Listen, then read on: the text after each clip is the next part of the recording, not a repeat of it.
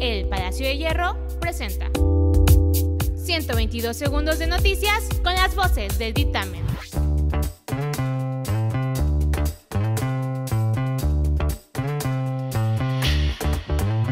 Yo soy Jair MH y estas son las noticias del día.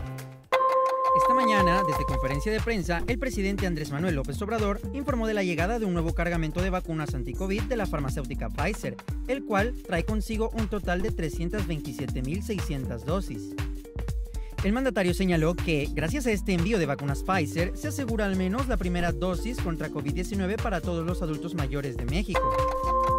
Esta mañana, la cuenta de Twitter de la familia real dio a conocer que el príncipe Felipe, esposo de la reina Isabel II, falleció a los 99 años. Lo anterior después de que hace apenas unas semanas el duque de Edimburgo presentara graves problemas de salud y que incluso fuera hospitalizado durante unos días. En el transcurso del día, varios personajes de la comunidad internacional se han dedicado a dar sus condolencias a la realeza británica, entre ellos el presidente López Obrador. La secretaria de Seguridad y Protección Ciudadana, Rosa Isela Rodríguez, informó que el crimen de Carla Enríquez Merlín y su madre, Gladys Merlín, fue por el robo de joyas con un valor de más de 3 millones de pesos. Sin embargo, expuso durante la conferencia mañanera que no se descartan otras líneas de investigación. La mañana de este viernes, el juez de control Marco Antonio Fuerte decretó prisión preventiva justificada contra el ex senador del Partido Acción Nacional, Jorge Luis Lavalle Mauri.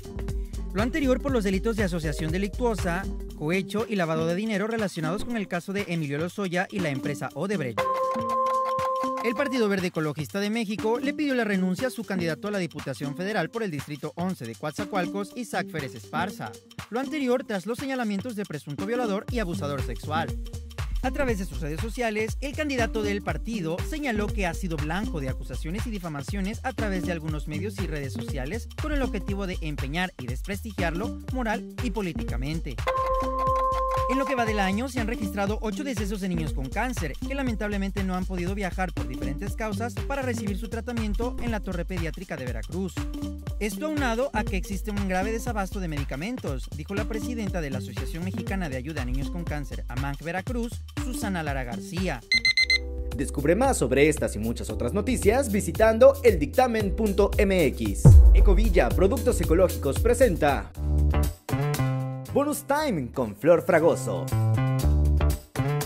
En el bonus time de hoy, tras el triste fallecimiento del príncipe Felipe de Edimburgo, el mundo entero se encuentra de luto y recordando muchos de los detalles de su icónica vida, así como de su matrimonio con la reina Isabel II. Entra a dictamen.mx para revivir su romántica historia de amor y descubrir cómo será el funeral de quien fuera por más de siete décadas consorte de la monarca de Reino Unido. Y además, como un circo preelectoral, fue calificada en redes sociales la presentación del inicio de campaña de Carlos Mayorga, el candidato a diputado federal por el Distrito 2 en Ciudad Juárez del Partido Encuentro Social, quien en dicho evento apareció saliendo de un ataúd. ¿Será este un grito de desesperación de campaña? Las próximas votaciones del 6 de junio hablarán de lo efectivas o no de estas estrategias. Mi nombre es Flor Fragoso y esto fue el Bonus Time. No te olvides de seguirnos en nuestras redes como arroba el y dejarnos tus opiniones en los comentarios. Nos vemos la próxima con más información narrada por Las voces de El Dictamen.